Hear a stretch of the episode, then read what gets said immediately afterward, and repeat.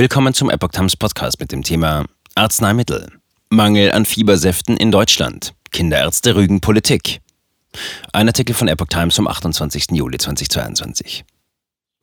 Der Berufsverband der Kinder- und Jugendärzte BVKJ hat der Politik eine Mitschuld am Mangel an Fieber- und Schmerzsäften für Säuglinge und Kleinkinder gegeben.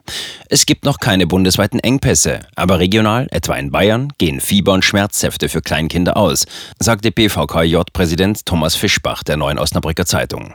Die Politik trägt eine gewisse Mitverantwortung.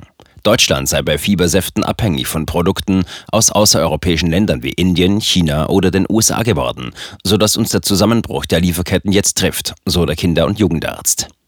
Die hiesige Pharmaindustrie habe wenig Interesse, Fiebersäfte herzustellen, obwohl es ein leichtes wäre, aber damit sei kein Geld zu machen.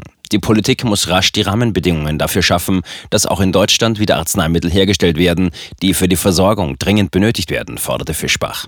Für Kinder ab zwölf Jahren könnten bei Fieber und Schmerzen auch Tabletten verabreicht werden. Bei Säuglingen und Kleinkindern sind Säfte aber definitiv nicht durch Tabletten zu ersetzen.